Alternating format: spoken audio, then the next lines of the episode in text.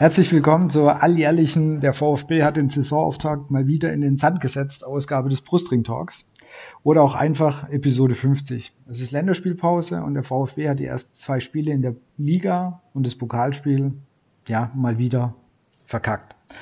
Und wir haben Fragen, viele Fragen. Ist der Kader nicht so gut, wie wir dachten? Kann Korgut nicht mit dem Kader umgehen? Oder sind es nicht die Spieler, die er wollte? Hat er sich vercoacht? War die Rückrunde nur eine Kombination aus Glück und den Nachwirkungen von Hannes Wolf? Und warum geht der Saisonauftakt seit ja, bald zehn Jahren immer, immer wieder in die Hose? Darüber müssen und werden wir sprechen. Als Gast haben wir Aufzug und Augo-Experte Jakob zu Gast. Und auch heute wieder mit von der Partie ist Jens. Hallo, ihr zwei. Hallo. Hi. Jakob, dann dürfte ich dich zu Beginn gleich mal bitten, dich kurz vorzustellen, kurz zu erklären oder zu, darauf einzugehen, wie du VfB-Fan geworden bist und wo du im Internet überall zu finden bist. Ähm, ja, also mein Name ist Jakob, ähm, bin 26, inzwischen im Referendariat zum Lehramt. Das heißt, ich bin aufstrebender Gymnasiallehrer. Mhm, VfB-Fan bin ich im Prinzip schon seit meiner Kindheit. Mein bester Freund hat mich da unter anderem mit äh, irgendwie dazugebracht. War nie die Frage, welcher Verein. Einige in meiner Familie sind Bayern-Fans. Ähm, für mich war immer aufgrund der regionalen Nähe einfach der VfB der geilste Verein. War dann insbesondere die jungen Wilden und auch 2007 äh, Meisterschaft war eine sehr intensive Zeit für mich, weil ich das so im, im Jugendalter einfach mitgekriegt habe, ähm, wo man da nochmal ganz besonders irgendwie einen Fokus drauf legte. Und ja, seit geraumer Zeit ähm, twitter ich, beziehungsweise schreibe auch immer wieder mal was ähm, zum VfB. Zu finden bin ich auf quasi allen sozialen Netzwerken als der Blutgrätscher. Ähm, ja. Ist dein Blog eigentlich wieder ähm, aktiv oder ist er noch deaktiviert dank DSGVO? Der ist nicht nur deaktiviert, also ich habe den tatsächlich runtergenommen du komplett, aber okay, okay. ich habe einfach realisiert, ich habe nicht die Zeit momentan, ähm, das zu schreiben, damit es auch qualitativ gute Beiträge sind.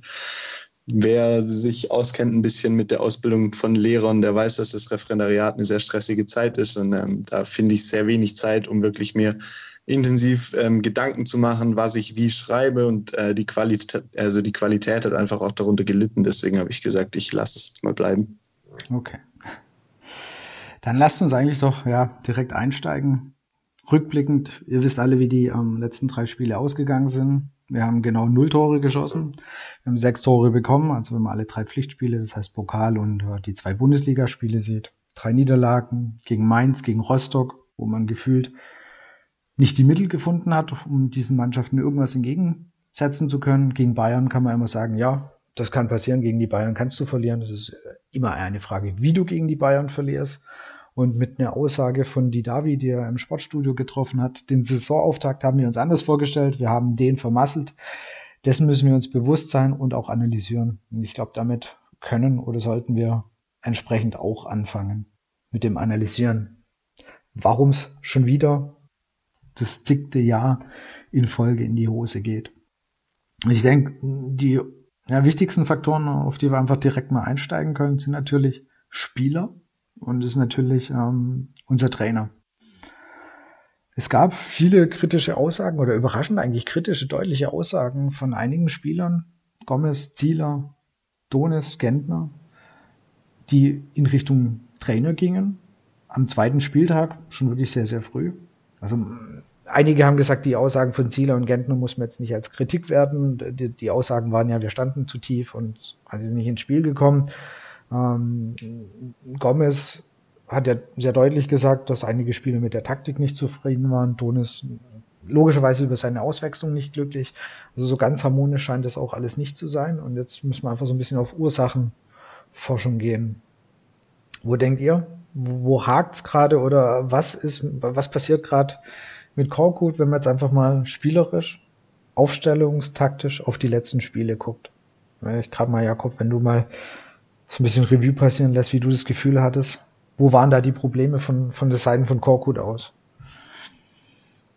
Na gut, ähm, gerade, also Rostock und Mainz, die Spiele habe ich äh, nur tatsächlich im Nachhinein noch gesehen, ähm, teilweise in der Zusammenfassung, teilweise nochmal komplett. Ähm, es war nicht einfach, mir das nochmal anzutun. Mhm. VfB, also jetzt gegen Bayern war ich, war ich im Stadion, da hatte ich tatsächlich von der ersten Minute an nicht das Gefühl, dass der VfB hier überhaupt die Hoffnung hat, was mitzunehmen. Und das war für mich unverständlich nach einem 4-1 in der Rückrunde, das natürlich glücklich war, einerseits, wie es zustande kam und die Situation war eine komplett andere. Für Bayern war die Saison da schon gelaufen. Ähm, für uns ging es tatsächlich noch ein bisschen um was. Ähm, aber ich hatte nicht das Gefühl, dass man da irgendwie nur was mitnehmen möchte. Ich hatte von Anfang an das Gefühl, das Ziel ist, möglichst schadlos äh, aus der Sache rauszukommen. Und damit gewinnt man gegen die Bayern nichts, beziehungsweise muss, echt, muss man echt froh sein am Ende, dass man halt nur drei, drei Dinger kassiert, weil man viel zu passiv war.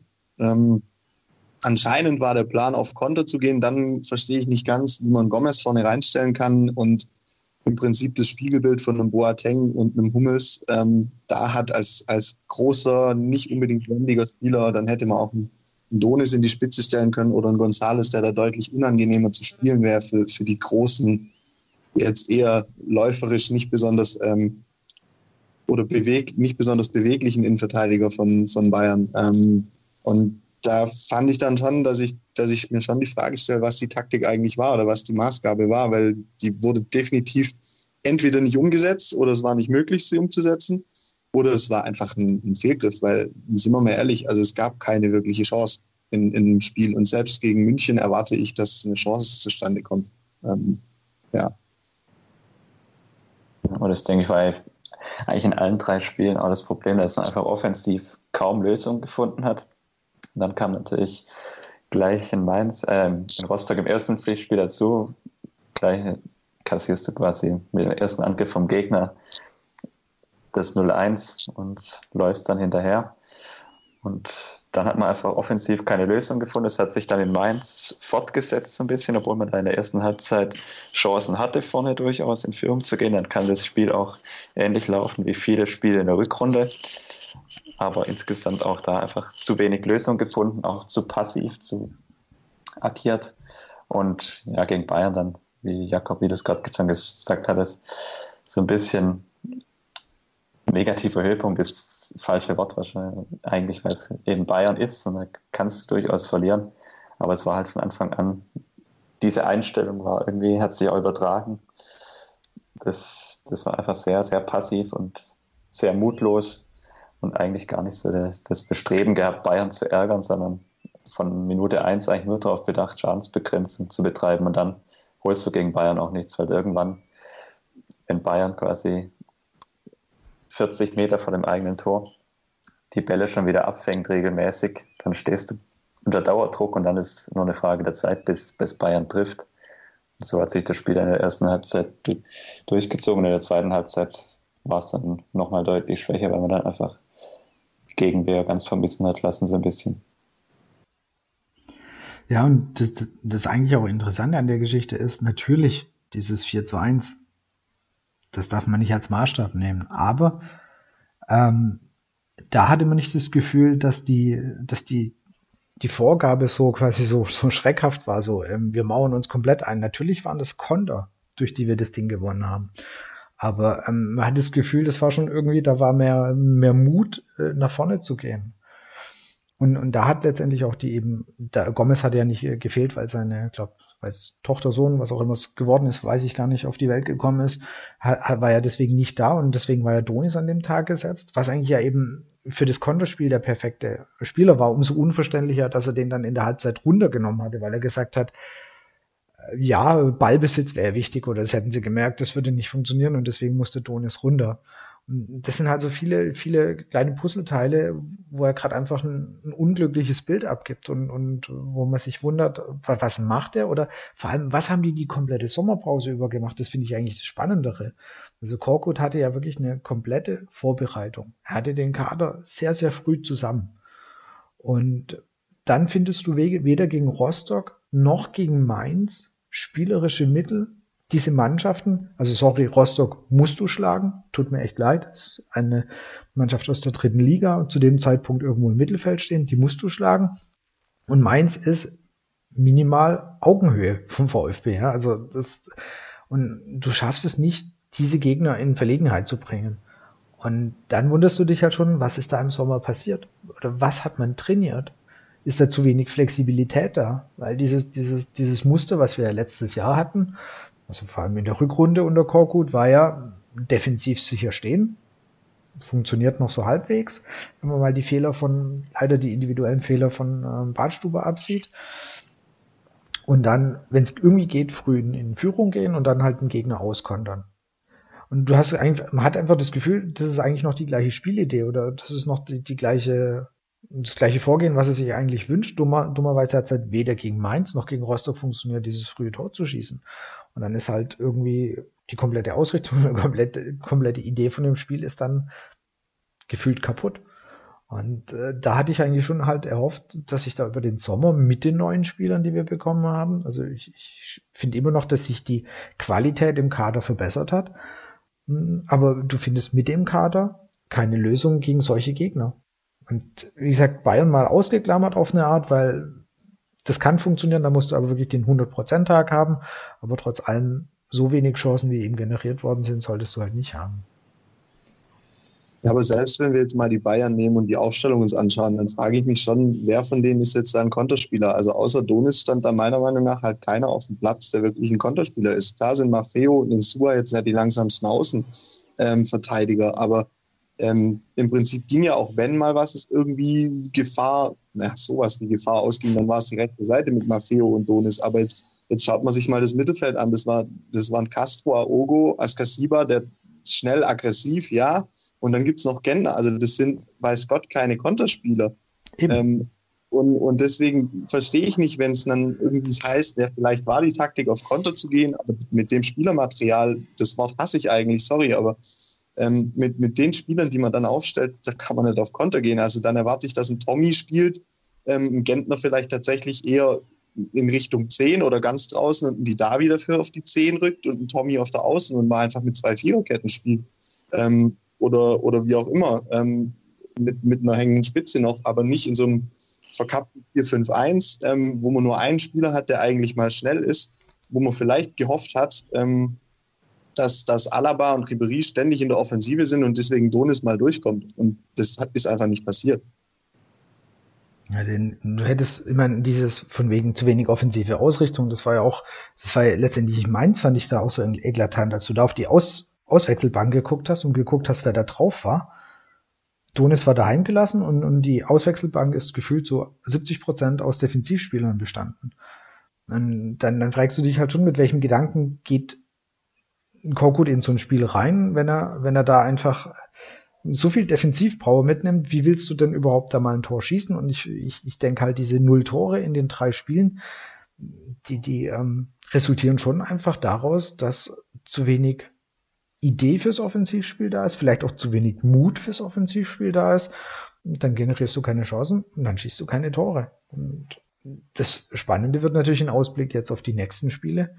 Wie will er da den ähm, berühmten Schalter wieder umlegen? Weil ich habe Gefühl, da ist schon mannschaftsintern rumort da schon so ein bisschen.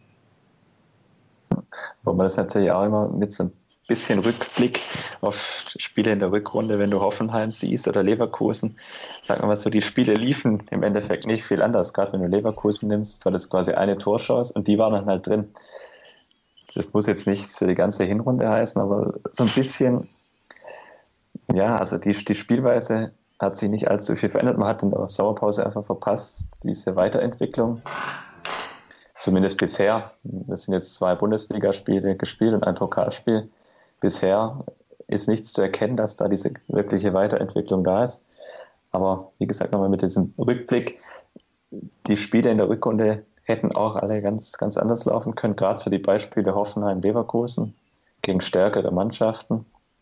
Auch mit Gomez vorne drin, und du hattest quasi, hast jede Torchance verwertet in diesen Spielen. Das, das kann dir gegen Bayern mit ein bisschen Glück die eine, die eine Kontersituation, wo Gomez im Strafraum den Ball hat und wo es zwei, drei Abschlussmöglichkeiten im Ansatz gibt. Vielleicht wäre in der Rückrunde einer durchgerutscht, wer weiß es. Ja. Jetzt ist es eben nicht der Fall und dann verlierst du so ein Spiel halt klar, weil mit, mit der Herangehensweise. Und das war einfach dieses, diese vage Herangehensweise, so ein bisschen, wir, wir setzen mal alles drauf. Eigentlich zur Not nehmen wir 0-0 mit, aber so richtig nach vorne wollen wir eigentlich nichts machen. Das, das ist ein also krasses Gegenbeispiel, ist vor ein paar Jahren Zorniger in München, der mit wehenden Fahnen untergegangen ist, weil man einfach ins offene Messer gelaufen ist, aber dieses komplett Mutlose, das ist halt einfach schade, weil du das Spiel eigentlich wegscheckst. Und das war mein Gefühl so ein bisschen im Stadion auch. War das gar nicht die Ambition, wirklich das Spiel nach vorne zu tragen oder das Spiel wirklich gewinnen zu wollen. Du hast einen sehr guten Punkt eigentlich gesagt und ich glaube, das ist wirklich das Hauptproblem. Das ist das gleiche wie in der Rückrunde, was, was ich ja vorhin auch schon gesagt hatte. Damals kam mit Sicherheit auch das Quäntchen Glück was uns auch damals schon in der Hinrunde gefehlt hat, dass eben das eine oder andere Spiel zu unseren Gunsten ausgeht. Das hatten wir da. Da kam gefühlt sehr viel einfach positiv für den VfB zusammen. Ja, also das heißt, da, da, du hast Leverkusen, du hast Hoffenheim, das sind Spiele, die gewinnst du eigentlich nicht. Also, aber wir haben sie gewonnen und das hat mit Sicherheit vielleicht auch was mit Glück und dem Lauf, den wir dann hatten, äh, zu tun und das ist jetzt halt erstmal wieder weg. Und also, was ich bisher eben noch das Hauptproblem sehe, Du hast auch gesagt, es sind bisher erst zwei Spiele in der Liga und eins im, im Pokal. Ja, also das, ich hoffe noch, dass sich da noch irgendwas ändert ist. Einfach, dass sich nichts verändert hat. Ja, du, wie gesagt, komplette Sommerpause, neue Spieler und du spielst den gleichen Stiefel. Und äh, das irritiert mich ein bisschen, weil ich eigentlich schon erwartet habe, dass sich da ein bisschen was tut und es aber nichts davon zu sehen ist. Und wie gesagt, die Frage für mich stellt sich, die sich mir eben stellt, ist, wie will er das ändern? Wie wird sich das gegen Freiburg und äh, wie wird sich das gegen Düsseldorf ändern? Ich meine, wenn es gegen Mainz und Rostock nicht auf den Platz gebracht oder, die Mannschaft nicht auf den Platz gebracht hat, warum soll es dann gegen die zwei jetzt auf einmal funktionieren? Also das ist schon noch so, uff, Unsicherheit ein klassisches VfB-Phänomen natürlich ein Stück weit. Gomez hat es glaube ich, sogar relativ wortwörtlich gesagt. Man ist ein bisschen vielleicht davon ausgegangen, es läuft so weiter wie in der Rückrunde. Das ist nicht das erste Mal in der jüngeren Vereinsgeschichte, sage ich mal, so sehr erfolgreiche Rückrunde. Und dann startest du in die Saison und einfach dieses Stück Spielglück ist weg und dann kommen die ersten negativen Ergebnisse und gleich kommst du in so eine Spirale rein und da musst du jetzt halt schnell rauskommen, weil äh, wie du es schon angesprochen hast, nach der Länderspielpause kommen jetzt Spiele, wo du punkten musst, weil sonst schlitterst du halt wirklich richtig in diese Krise rein, die es jetzt aus meiner Sicht noch nicht ist. Das ist jetzt ein schwacher Saisonstart gewesen. Aber jetzt bist du natürlich gefordert. Also jetzt stehst du auch gewissermaßen unter Druck in den nächsten Spielen. Jetzt muss die Mannschaft und der Trainer liefern, weil sonst wird es erfahrungsgemäß relativ schnell auch wieder sehr unruhig. Gomez hat er mit Sicherheit den VfB in dieser, mit dieser einen Aussage für die letzten zehn Jahre mit einem Satz top charakterisiert. Immer wenn es läuft, dann haben die, ich weiß nicht, ob es nur die Spieler sind oder ob es auch der Trainer dann ist, haben sie alles Gefühl, jetzt können sie den Gang zurückschalten. Und dann kommt halt wieder dieses Loch.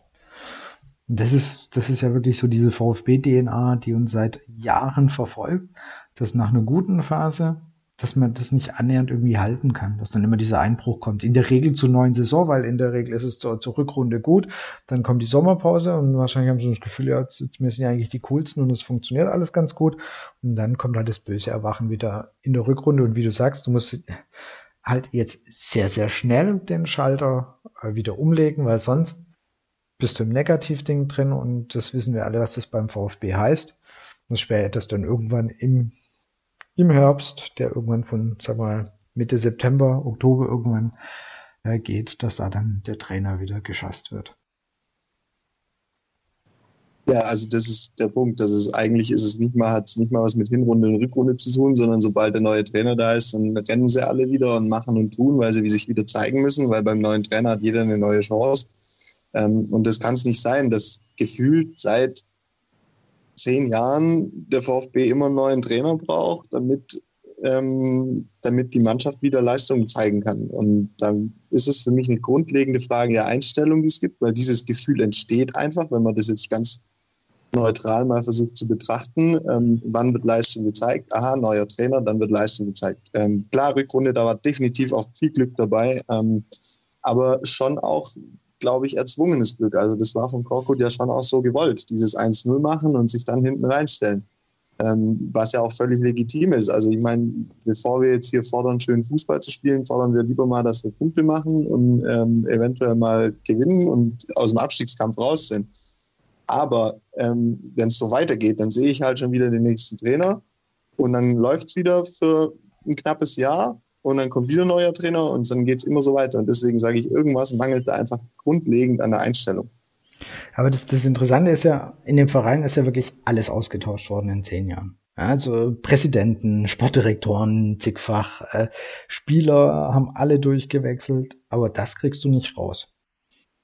Das ist halt irgendwie das, das, das Abgefahrene. Also entweder der, der Verein lebt zu wenig ähm, diese, diese, sag mal, Geilheit oder dieses, diesen Siegeswillen vor generell, das, das, das gibt's einfach zu wenig in dem Verein oder der Verein strahlt es zu wenig aus von allen Mitarbeitern und so weiter. Wobei Dietrich und Reschke kann, die beiden machen für mich einen sehr siegesorientierten Eindruck.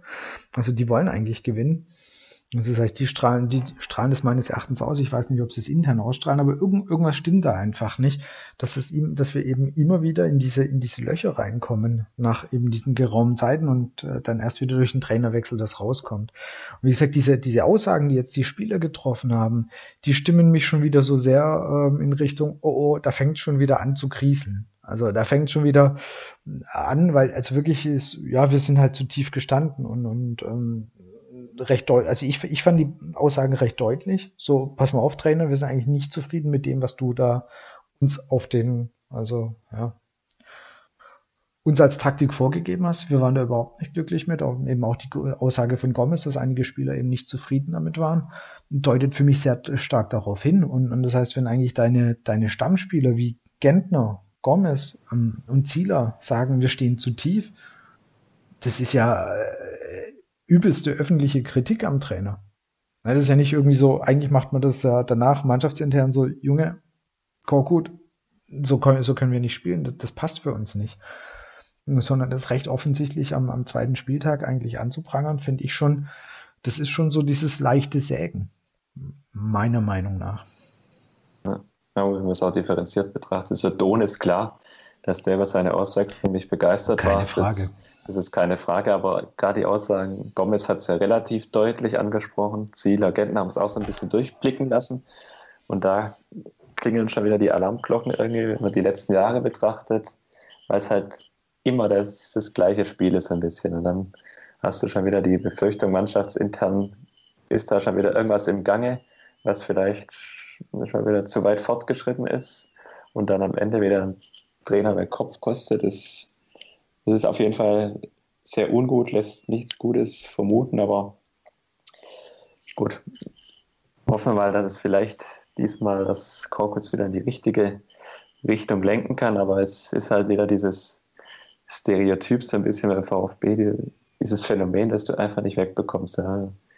Gerade die, eigentlich die drei zentralen Führungsspieler, die am Samstag auf dem Platz standen, zumindest in der äußeren Wahrnehmung, predigen dann solche Aussagen. Das ist halt einfach auch für einen Trainer unglücklich. Das, das wünscht, wünscht man, glaube ich, keiner, weil da weißt du schon wieder, wenn Gentner Aussagen in die Richtung tätigt, und weiß einfach, wie viel Einfluss er auch beim Verein hat, dann lässt es irgendwie nichts Gutes vermuten.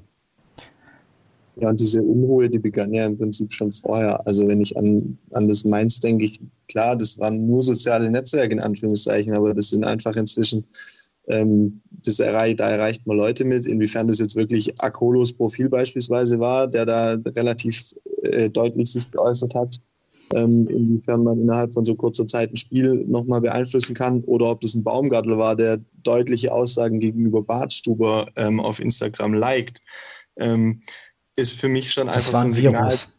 Sagt War das ein Virus? Ja, Yeah. klar, das, wie, wie immer. Also ist ja, ist ja logisch. Beim einen spackt das Handy und liked Sachen selber, beim anderen ist es ein Virus. Äh, völlig egal, aber es bringt einfach Unruhe rein. Wenn es tatsächlich, tatsächlich ein Virus war, meine Güte, ja, dann ist es einfach jetzt richtig dumm gelaufen. Aber ich gehe jetzt mal davon aus, dass es das nicht war, sondern dass er da schon Dinge geliked hat. Und bei Baumgartel weiß ich, dass er ähm, seinen Instagram-Account unter anderem auch selber pflegt.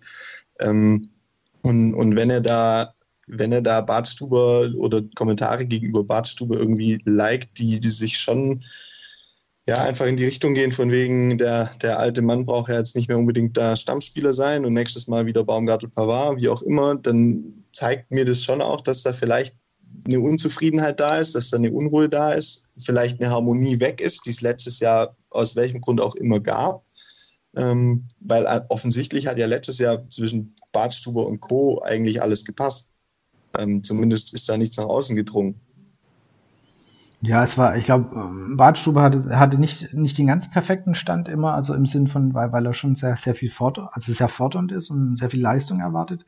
Ich glaube, der hatte, ähm, ist, ist jetzt vielleicht, ist jetzt nicht so der, der Best Buddy von allen gewesen, aber ich glaube, er war akzeptiert und es hat alles gepasst.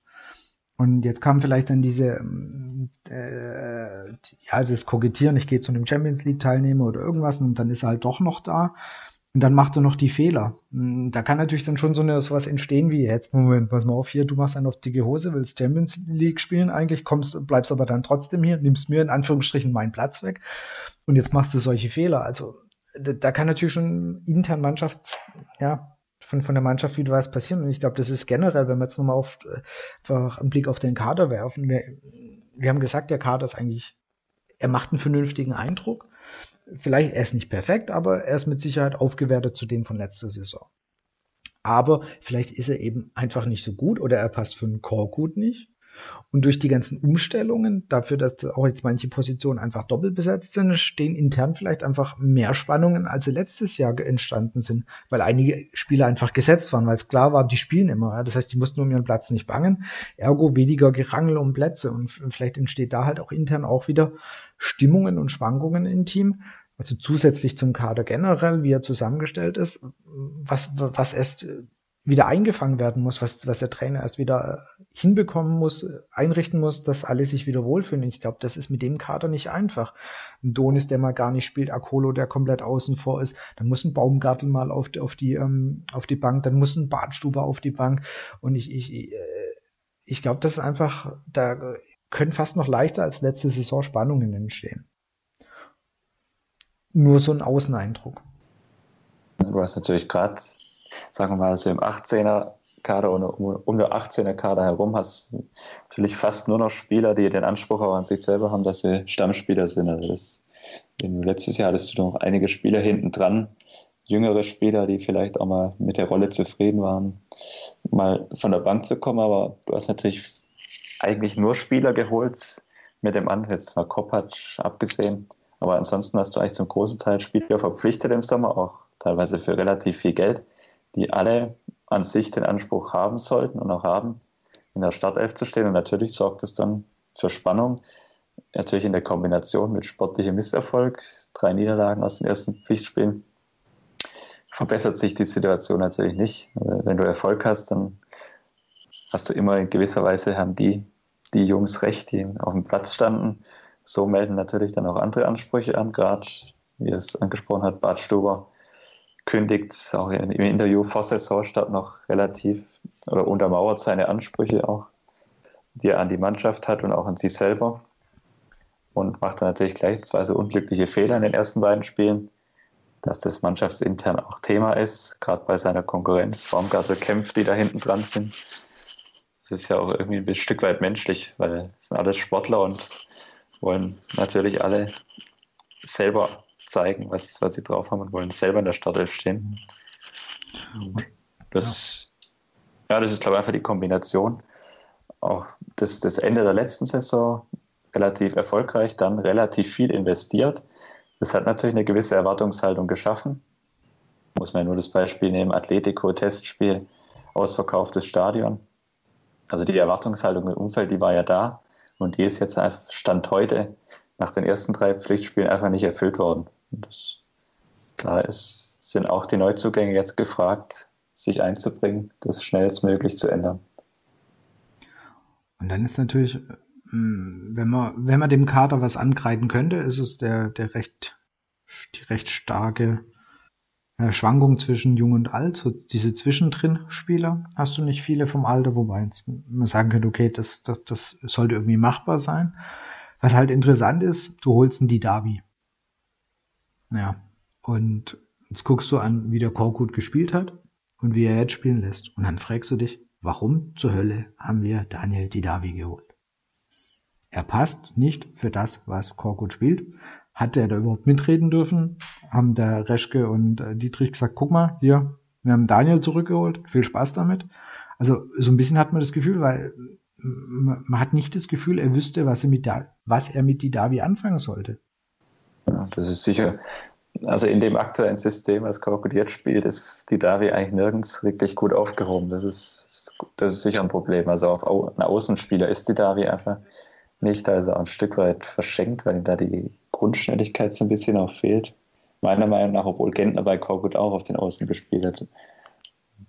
Die zweite, eigentlich ist er, die Kombination ist zumindest auf dem Papier für mich schon die sinnvollste, wenn du um Gomez herumspielst. Aber das, das ist halt bisher auch, jetzt gerade gegen Bayern natürlich war das, war das nicht der Fall, wenn man da anders gespielt hat. Muss man mal schauen, aber ich würde da jetzt zu vorschnell das auch noch nicht, oder noch nicht urteilen, ob er wirklich gar nicht rein passt, weil Korkut wird sich auch anpassen müssen. Also. Das wird ja definitiv das Interessanteste für die nächsten Spiele. Weil so kann er nicht weitermachen. Also funktioniert ja eindeutig ja, nicht. Das heißt, jetzt wird halt, jetzt wird halt zu sehen, wie gut ist er als Trainer wirklich, wie, ähm, wie kann er auf Situationen agieren, wie kann er jetzt diese, die Mannschaft, er hat jetzt, er hat jetzt zum ersten Mal die Mannschaft mit so vielen Niederlagen, mit einer Negativphase. Hatte er davor nicht. Wie kann er damit umgehen? Wie, wie stellt er sie darauf ein? Wie stellt er sie um, dass das dann eben gegen Freiburg und oder gegen Düsseldorf einfach besser funktioniert? Hattet ihr so das Eingefühl, äh, das, Eingefühl, das Gefühl, dass die Mannschaft im Gegensatz zur letzten Saison ein bisschen früher platt war? Ja, ich finde, da kann man jetzt noch keine Rückschlüsse ziehen. Also gerade ähm, bei, ähm, also jetzt, jetzt das München-Spiel zum Beispiel, da ist klar, dass dann am Ende eh nicht mehr viel geht, wenn man 3-0 hinten liegt. Ähm, Mainz hätte ich schon irgendwie einfach gehofft, dass da wirklich nochmal eine, Schlu eine Schlussoffensive kommt. Ähm, die kam jetzt nicht wirklich sind wir mal ehrlich, das ist schon auch ein Problem, das der VfB nicht erst seit dieser Saison eventuell hat. Ähm, wobei ich es echt schwierig finde, das jetzt nach zwei bzw. drei Spielen zu beurteilen, ähm, dass es das Chancen rausspielen und ähm, wirklich auch Offensivkraft entwickeln, war jetzt ja die letzten Saisons nie die besondere Stärke ähm, vom VfB. Das war in Liga 2, das müssen wir aber da halt rausnehmen. Einfach deutlich einfacher ähm, weil es einfacher Fußball ist, der da gespielt wird. Ähm, und da war es einfacher den VfB dann auch Tore zu machen. Aber in der Bundesliga haben sie sich echt immer schwer getan, die letzten Jahre wirklich mal vernünftig Chancen rauszuspielen und auch Tore zu machen. Ähm, da gab es die Rückrunde, da haben wir ja ein Tor pro Spiel, so im Schnitt vielleicht, keine Ahnung. Ähm, ich finde es jetzt schwierig, nach, nach zwei oder drei Spielen zu sagen, ja, da ist, da ist die Luft früher weg. Ähm, nach 80 Minuten oder so können sie nicht mehr, keine Ahnung. Ähm, die Spiele gegen München sind definitiv auch extrem anspruchsvoll oder extrem anstrengend. Ähm, und klar, wenn du, wenn du in Rostock und Mainz einem, einem Rückstand hinterherläufst, dann ist es anstrengender, als wenn du führst und dich hinten reinstellen kannst ähm, und dann halt 90 Minuten durchhält. Würde sagen, da muss man definitiv die nächsten Spiele abwarten, aber wenn es dann irgendwie klar kann sein, das Gerücht steht ja auch im Raum, dass vielleicht die Rückrunde aufgrund der guten Konditionen, die eben noch von Wolf kam, ähm, unter anderem, dass deshalb die Rückrunde so gut verlief. Aber sind wir mal ehrlich, also in den, in den letzten Minuten hat der VfB jetzt wenig gerissen in der Rückrunde. Das waren immer Tore, die vorher fielen und dann hat man sich halt hinten reingestellt. Aber du hast ja die Power gebraucht, halt natürlich auch dann 90 Minuten gegenzuhalten. Ne? Musstest ja 90 Minuten stabil stehen, weil es waren ja teilweise auch sehr, sehr knappe. Ja, klar. Wo, wobei das dann eher, also das ist dann eher eine Konzentrationssache. Klar, das ist dann die Ermüdung, die vielleicht im Kopf irgendwann kommt.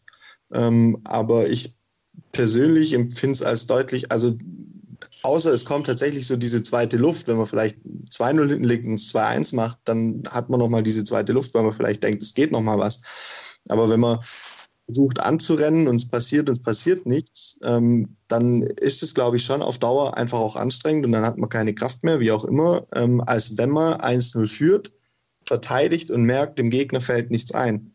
Ähm, weil dann kommt schon auch dieses Gefühl, ja, wir können das gewinnen. Und das gibt dann eben auch nochmal Luft. Also ich glaube, oft ist das eine Kopfsache, da sind wir dann aber sofort wieder bei der Einstellung, da kommen wir immer wieder dann drauf zurück. Ähm, aber jetzt, jetzt schon davon zu sprechen, dass, dass da einfach die Fitness fehlt, ähm, wäre jetzt für mich vermessen. Einstellung verfolgt uns, glaube ich, seit wir diesen Podcast aufnehmen. Seit 50 Ausgaben verfolgt uns das Thema Einstellung. Ich, aber nochmal, weil du jetzt schon Wolf angesprochen hast, ähm, provokativ gefragt, hat Korkut generell äh, einfach in der Rückrunde auch von Wolf profitiert? Und einfach nur noch an den, in Anführungsstrichen, nur noch an den richtigen Schrauben gedreht?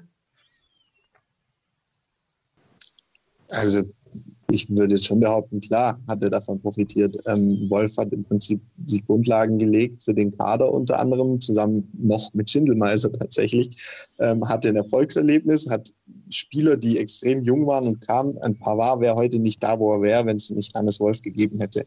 Ähm, nur mal um ein Beispiel zu nennen.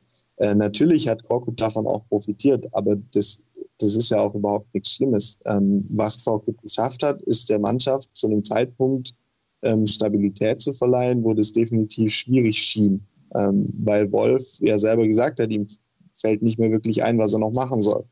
Ähm, und das hat Korkut geschafft. Und Korkut hat geschafft, da wieder Leben reinzubringen, hat geschafft, dass die Mannschaft an sich glaubt und dass sie zusammenarbeitet. Ähm, und das hat schon funktioniert. Inwiefern, inwief also ich, da hat Korkut definitiv auch einen riesen Anteil dran, wie die Rückrunde gelaufen ist. Ich würde jetzt nicht einfach sagen, ja, das um halt keine Frage, ja. Aber also die Leute gibt's, die gibt's vermutlich, die halt sagen, naja, das liegt halt daran, dass Wolf das relativ, äh, die Fitness kam von Wolf und keine Ahnung. Äh, ich bin großer Fan von Hannes Wolf. Mhm. Aber trotzdem denke ich, dass, dass Korkut mega gute Arbeit geleistet hat, dass er natürlich in Stücken von, von Wolfs Arbeit profitiert hat. Allein schon, um zu sehen, das hat Wolf so gemacht, das hat nicht funktioniert, ich mache es anders. Ähm, soll ja auch so sein, dass man so ein bisschen profitiert von der Arbeit seines Vorgängers.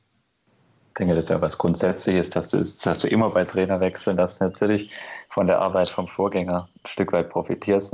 Korkut natürlich in der Situation einfach genau den richtigen Nerv auch bei der Mannschaft scheinbar getroffen, mit seiner relativ klar strukturierten Spielweise im klassischen 4-4-2 zu einer Zeit, wo Wolf davor relativ viel ausprobiert hatte, auch taktisch. Das hat der Mannschaft glaube einfach dieses Stück weit Stabilität verschafft, das in dem Moment gebraucht hat ja, tue ich mich schwer, dazu zu sagen, dass er von Wolf wirklich profitiert hat. Ich glaube, das, das ist schon ein relativ großer Verdienst auch von Korkut in der Situation gewesen, wo auch das Umfeld sehr unruhig war, wo er ein Stück weit auch durch die Ergebnisse, die er dann durch die Spielweise halt erzielt hat, gleich zu Beginn mal 1-1 in Wolfsburg und dann auch zu Hause die Spiele knapp zwar gewonnen, aber halt die Punkte wieder auch eingefahren, dass die Zeit halt unter Wolf nicht mehr funktioniert hat. Da hat er einen relativ großen Eigen, Anteil sicher daran gehabt. Also das, das dann die Rückrunde Wolf zuzuschreiben, da tue ich mich ehrlich gesagt schwer. Ja, und im Prinzip ist es Korkut gewesen, der halt einfach die Sicherheit wiedergebracht hat. Also Korkut hat meiner Meinung nach eine Sicherheit vorgelegt, dadurch oder vorgelebt, dadurch, dass er ganz klar gesagt hat, so wird gespielt, so wird es gemacht. Und Wolf war tatsächlich, so wie es Jens gerade eben gesagt hat, so ein bisschen experimentierfreudig, gerade als es dann auch seinem Ende in Stuttgart entgegenging. Ähm, wir erinnern uns alle ungern an das Schalke-Spiel, ähm, wo Brünn Larsen einfach ein undankbares Debüt feiern musste, ähm, unter anderem. Und Korkut kam und hat einfach, glaube ich, einer Mannschaft, die verunsichert war, extreme Sicherheit gegeben, dadurch, dass er sie selber ausgestrahlt hat. Und ich glaube, Wolf konnte die zu dem Zeitpunkt gar nicht mehr ausstrahlen, weil er selber nicht mehr genau wusste, was er jetzt noch machen soll, weil er in so einer Lage davor auch noch nicht war, in einem, in einem Profiverein, beim Profiverein. Ähm, und jetzt ist es eben dran, jetzt ist Korkut in der Situation, wo er eventuell ähm, schon war in seinen Stationen vor Stuttgart und da muss er jetzt schauen, wie kommt man da jetzt wieder raus, weil wie gesagt, wenn wir Freiburg und Düsseldorf verlieren, dann finde ich schon, dann müsste man von einer Krise sprechen. Wenn wir da mit weniger als vier Punkten rausgehen, dann darf man definitiv unzufrieden sein. Ähm, Im Prinzip sage ich, Freiburg-Düsseldorf muss jetzt gewinnen. Also ich, ich denke, also das Minimum, wie du es eigentlich auch schon angesagt gesagt hast, wären für mich auch vier Punkte. Also das muss da stehen. Weil sonst steckst du wirklich schon sehr schnell, sehr weit unten drin und dann musst du erst, dann, dann hechelst du wieder hinterher, dann läufst du wieder hinterher. Und wir alle wissen, wie das die letzten Jahre, zu was das geführt hat oder wie das dann ausgegangen ist. Also das heißt, da sollten wirklich ähm, idealerweise zwei Siege her. Vier Punkte Minimum. In der Situation hat Korkut jetzt natürlich auch zwei Wochen Zeit, sagen wir mal. Sind jetzt nicht mehr ganz zwei Wochen, aber nach dem Bayern-Spiel hat er gut zwei Wochen Zeit gehabt, die Mannschaft da jetzt nochmal mit der Mannschaft intensiv zu arbeiten. Und jetzt, jetzt kann er zeigen, dass er halt auch abgesehen von der Rückrunde, wo es dann natürlich auch ein Stück weit einfach Positivlauf gab, wo alles oder nicht alles, aber dann sehr viel in den Spielen einfach funktioniert hat und auch zu unseren Gunsten ausgegangen ist. Dieses Glück ist jetzt vielleicht ein bisschen weg und jetzt kann er zeigen, dass er auch für eine vielleicht verhältnismäßig schwierige Situation, wo wir jetzt drin sind nach drei Pflichtspielniederlagen zum Auftakt, da jetzt die Lösung zu finden, die man vielleicht in der Sommervorbereitung nicht erarbeiten konnte oder da jetzt einfach darauf aufzubauen und die richtige Lösung, die richtigen Lösungsansätze zu finden. Das wird die Herausforderung ganz klar. Und wie ihr schon gesagt habt, Freiburg ist natürlich gleich ganz undankbar auswärts, obwohl wir da in den letzten Jahren gut ausgesehen haben. Und dann spielst du gegen Düsseldorf zu Hause, dann solltest du zumindest ein Spiel gewinnen. Und eins nicht verlieren. Das, ja, ein, ja, ich sage ja, also ein Spiel von den zwei musst du auf jeden Fall gewinnen. Weil, weil sonst, wenn du da womöglich mit in Freiburg verlierst, jetzt mal und dann gegen Düsseldorf zu Hause einen Punkt holst, dann wissen wir alle, dann, dann kommst du um die Unruhe und die, die Krisenberichte aus Stuttgart kommst du dann gar nicht drum rum. Und kommen die von ganz alleine und dann, dann ist das Ganze schon wieder in so einem Stadium, wo dann, wo dann vieles sich wieder verselbstständigt, auch was das Umfeld angeht, dann fährst du danach, glaube ich, nach Leipzig. Also das, ja, genau, dann kommt Leipzig. Das wird dann alles, dann geht schon wieder in den Herbst rein und du stehst immer noch bei ein oder zwei Punkten. Das ist dann, das sollte zwingend vermieden werden. Also du musst auf jeden Fall eins von den zwei Spielen gewinnen. Allein schon für fürs Gefühl. Das hört sich blöd an, aber äh, sonst kommst du halt in diesen Negativlauf rein, wo, wo du nicht reinkommen darfst eigentlich. Hm. Versuchen wir es mal von der anderen Seite aus zu sehen. Gibt es irgendwas, was euch positiv stimmt? Irgendwas, was ihr gesehen habt, wo ihr sagt, guter Ansatz, da kann es weitergehen? Hm. Das sagen wir jetzt war alles, alles schlecht war auch nicht. Also, genau, deswegen, worauf können wir aufbauen? Gibt es irgendwas, wo wir sagen, ja? Die, ich weiß, die, die Aussage wurde Korkut ein bisschen vorgehalten, aber wenn du das mal Spiel siehst in der ersten Halbzeit, so schlecht war das jetzt auch nicht. Du, hattest, du hattest die zwei relativ guten Chancen, in Führung zu gehen gehst du in Führung, läuft, läuft vielleicht alles ein bisschen anders. Das, wer weiß es im Endeffekt. Aber sagen wir mal, die Grundzüge, dass du defensiv nach wie vor sehr stabil stehst, eigentlich, bis auf die, die Fehler, die dir von Badstuber natürlich in Rostock und in Mainz zum Verhängnis werden. Sonst geht das Spiel in Mainz meiner Meinung nach 0-0 aus am Ende. Die hast du nach wie vor. Also diese, diese Grundstabilität ist da muss jetzt da halt drauf aufbauen, weil, weil sich natürlich auch die Gegner ein Stück weit darauf eingestellt haben und den Code so ein bisschen entschlüsselt haben. Da musst du jetzt einfach schnell diese Lösung finden, aber die Ansätze sind sicher nach wie vor erkennbar, dass du gerade defensiv auch hinten relativ stabil stehen kannst. Worauf wir auch aufbauen können, hoffe ich, ist, also Bartstuber ist jetzt, der macht ja nicht super viele Fehler dass er zwei so eklatante Fehler hintereinander macht, könnte man darauf aufbauen, dass es das war für die Saison. So mit den Fehlern. Das ist jetzt einfach nicht mehr passiert. Um mal zu sagen, okay, worauf können wir aufbauen? Also so viele Fehler glaube ich nicht, dass der die noch in der Quote weiter betreibt durch die, durch die Saison. Das heißt, da müsste hoffentlich auch mal Ende Gelände sein und das entsprechend fehlerfreier ablaufen noch um das noch anzufügen, also wir haben ja in der letzten Rückrunde jetzt immer davon gesprochen, gerade so Typen wie Bartstuber, Gomez in der Mannschaft, jetzt ein Pavard, der als Weltmeister kommt. Also von den Spielern erwarte ich auch einfach, dass sie gewisse Anspruch an sich selber haben und mitbringen und einfach den sportlichen Erfolg wiederherstellen wollen und werden hoffentlich. Also das, da bin ich einfach nach wie vor davon überzeugt, dass gerade solche Spielertypen uns nach wie vor gut tun und wir nicht, sagen wir mal, bis, bis Dezember da ganz tief unten drin stehen. Das hoffe ich einfach mal. Aber das ist meine vage Hoffnung. Gibt es irgendwas, was dich positiv stimmt, Jakob?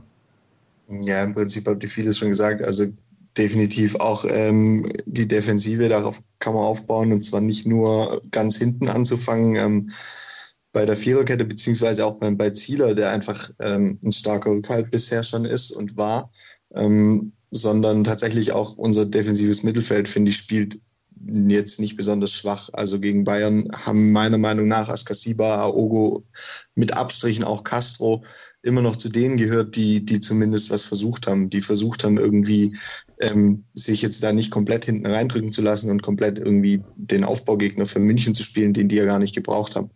Ähm, wo es definitiv einfach Luft nach oben gibt, das haben wir jetzt auch angesprochen, ist das Spiel nach vorne, das Offensivspiel. Ähm, da stimmt mich aber positiv, dass wir echt viele Alternativen haben. Also ich überlege mir gerade, wenn der Wechsel mal nie noch geklappt hätte, wo hätte der denn dann noch überhaupt einen Platz? Also wenn wir das jetzt mal schauen, gegen München waren die Davi, Akolo, Tommy und Gonzales auf der Bank. Ein Manet hätte es dann auch noch gegeben, theoretisch, ähm, wenn, wenn der jetzt gekommen wäre. Deswegen im Prinzip haben wir von der Breite her viele Möglichkeiten und wir haben auch die Alternativen, wenn Korkut das dann halt auch mal als Alternative sieht oder eventuell alternativ spielen lässt, mit einem anderen System zu spielen. Also González ist ein ganz anderer Stürmertyp als Gomez und dass er gefährlich sein kann, hat er in den Testspielen schon bewiesen.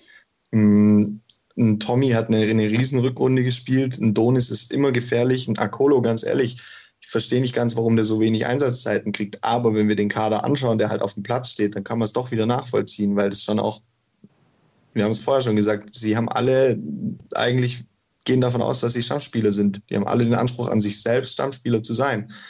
Die Frage, die sich auf Dauer stellen wird, ist, traut sich Korkut an die, die Mächtigen? Ähm, Bartstuber hat jetzt schon mal auf die Bank gesetzt. Hat mich positiv hat, überrascht, dass er es gemacht hat. Definitiv, Gentner hat auch ausgewechselt, ähm, fand ich völlig in Ordnung.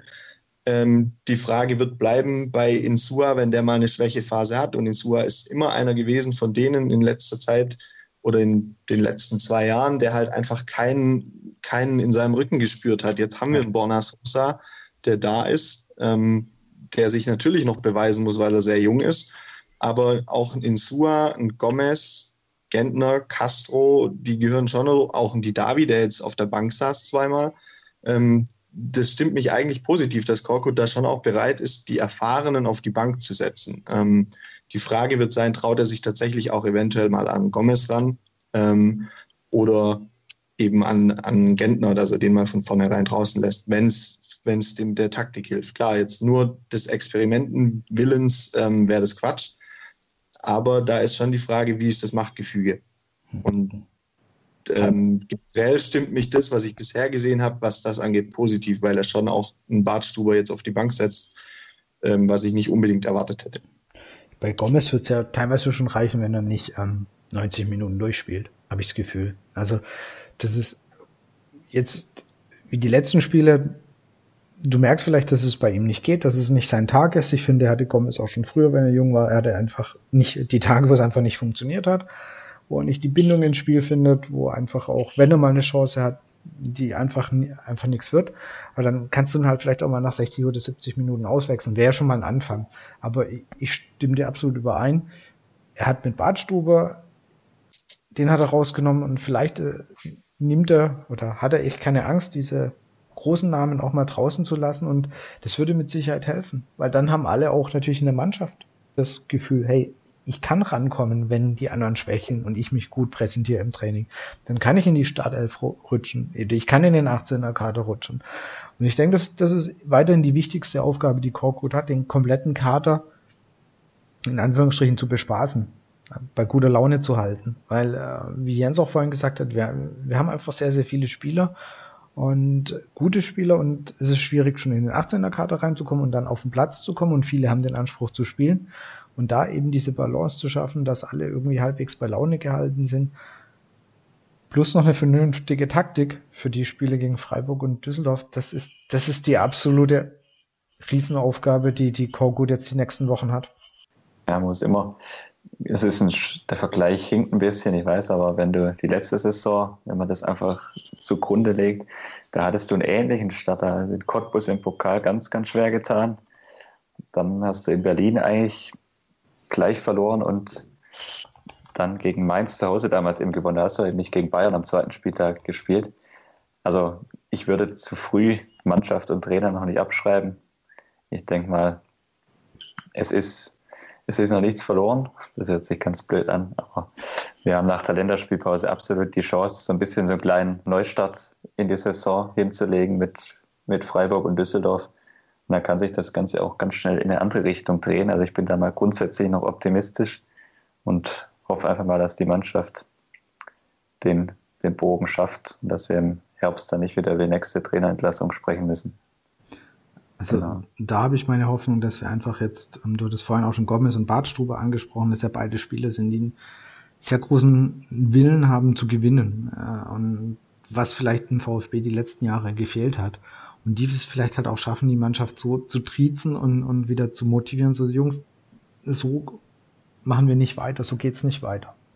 Und ähm, da hoffe ich einfach, dass, dass, dass sie den berühmten Turnaround schaffen und ähm, dass der VfB, auch wenn ich, wie ihr alle gemerkt habt und wahrscheinlich auch die meisten wissen, ich bin nicht hundertprozentig von Korkut überzeugt, aber ich würde mir wünschen, dass der VfB endlich aus diesem Scheißtrainer Rauswerfkarussell rauskommt.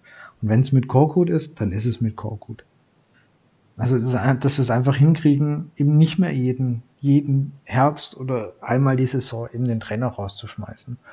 Weil irgend davon müssen wir weg. Dass der VfB wird nie auf einen richtig grünen Zweig kommen, wenn wir im Jahresrhythmus den Trainer wechseln. Und ja, ich hoffe, sie, sie kriegen irgendwie noch die Wende hin. Also mit den Aussagen und ein paar Sachen bin ich mittlerweile oh, leider aber nicht mehr ganz sicher und habe das Gefühl, vielleicht wird es nicht mehr funktionieren. Wir werden es erleben. Wahrscheinlich in der nächsten Aufnahme so ein, ja, lass uns über einen neuen Trainer sprechen. hoffentlich nicht. Hoffentlich das, das, das, das wäre so typisch, weißt du, irgendwie, äh, naja, schauen wir mal. Ja, also, wie gesagt, ich hoffe, schon gesagt man kann sich eigentlich nur wünschen, dass ein dieses Stück weit Kontinuität, Kontinuität reinkommt. Jetzt nicht nur mit Korkut weiterzumachen, um bloß keinen Trainerwechsel herbeizuführen, aber es wäre einfach so typisch, jetzt gleich wieder im Herbst einen Trainer zu wechseln. Das würde ich mir wünschen, dass wir das einfach nicht erleben. Genau. Ja, Kommen wir doch zum Abschluss, oder? Ja, das Schlimme ist, äh, vor allem wenn, wenn du halt auch wieder guckst, die Frage wird sich dann wie immer wieder stellen. Also einfach mal sehr hypothetisch, äh, dass, dass der VfB eben doch vielleicht mal wieder den Trainer in der. Ja, die Frage wird wieder sein, wen hast du dann? Wen gibt's denn so aktuell gerade? Wer könnte das denn machen? Und ich glaube, da äh, so arg viel Auswahl hast du einfach gerade wieder nicht. Ja? Das denke ich ist dann halt so das nächste Problem. Welche Spieler hast du? Äh, Spieler, welche Trainer hast du, die aktuell zur Verfügung stehen? Wer könnte das machen und wer würde halbwegs wieder zum VfB passen? Und so eine arg tolle Auswahl hast du da einfach auch gerade nicht. Wäre es ganz gut, wenn wir da noch eine, äh, mal einfach den Trainer eben behalten könnten. Abschließende weiße Worte von mir, nein, oder hoffnungsvolle Worte, dass es vielleicht nicht wieder in so einer typischen VfB-Saison endet. Ich denke, da kann man nur zustimmen. Also das wünschen sich, glaube ich, alle. Und die Grundlage ist zwar nicht gelegt, aber vielleicht schafft, schafft Mannschaft und schafft Mannschaft und Trainer den Turnaround, den du gerade schon angesprochen hast. Und ich bin vorsichtig optimistisch, aber das bin ich immer und wurde oft dafür gestraft, aber ich hoffe, ich hoffe mal, dass es dieses Mal vielleicht in die andere Richtung geht und die Mannschaft die Befürchtung relativ schnell wieder ausräumt. Da ergänzen wir uns eigentlich ganz gut pessimistischer Part und optimistischer Part. Und ich glaube, Jakob irgendwo in der Mitte. ich hoffe, wir konnten so ein paar Punkte besprechen, die euch oder ja uns alle letztendlich gerade beschäftigen. Der VfB beschäftigt uns ja alle. Und äh, vielleicht sind ein paar Fragen oder ein paar Themen, über die ihr auch die letzten Wochen nachgedacht habt, gegrübelt habt. Vielleicht sind ein paar Punkte oder sind hoffentlich ein paar Punkte angesprochen worden.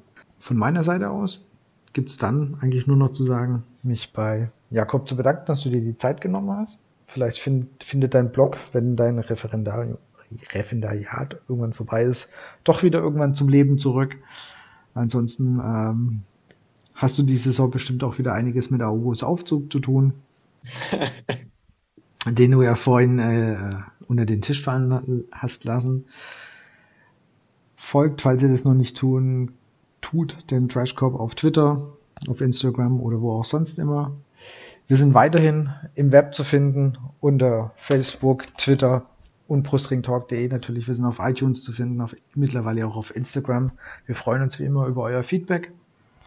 Ihr dürft den Podcast wie immer teilen, weiterempfehlen und bei iTunes bewerten. Und ansonsten bleibt mir eigentlich nur zu sagen, genießt die Länderspielpause, weil der VfB spielt nicht. Es kostet euch weniger Nerven. Klar spielt der VfB. Ach, den Drei-Ligen-Cup, ja, geil. Den Drei-Ligen-Cup haben wir völlig unter den Tisch fallen lassen. Scheiße. Skandal. Skandal. Da kriegen wir, kriegen wir noch einen offiziellen Rüffel vom VfB, wenn wir diesen wichtigen Pokal einfach unter den Tisch fallen lassen können. Wir hören uns in ein paar Wochen wieder, hoffentlich mit den ersten Punkten und den ersten Toren, die der VfB geschossen hat. Bis bald. Macht's gut. Bis bald. Danke fürs Zuhören. Ciao.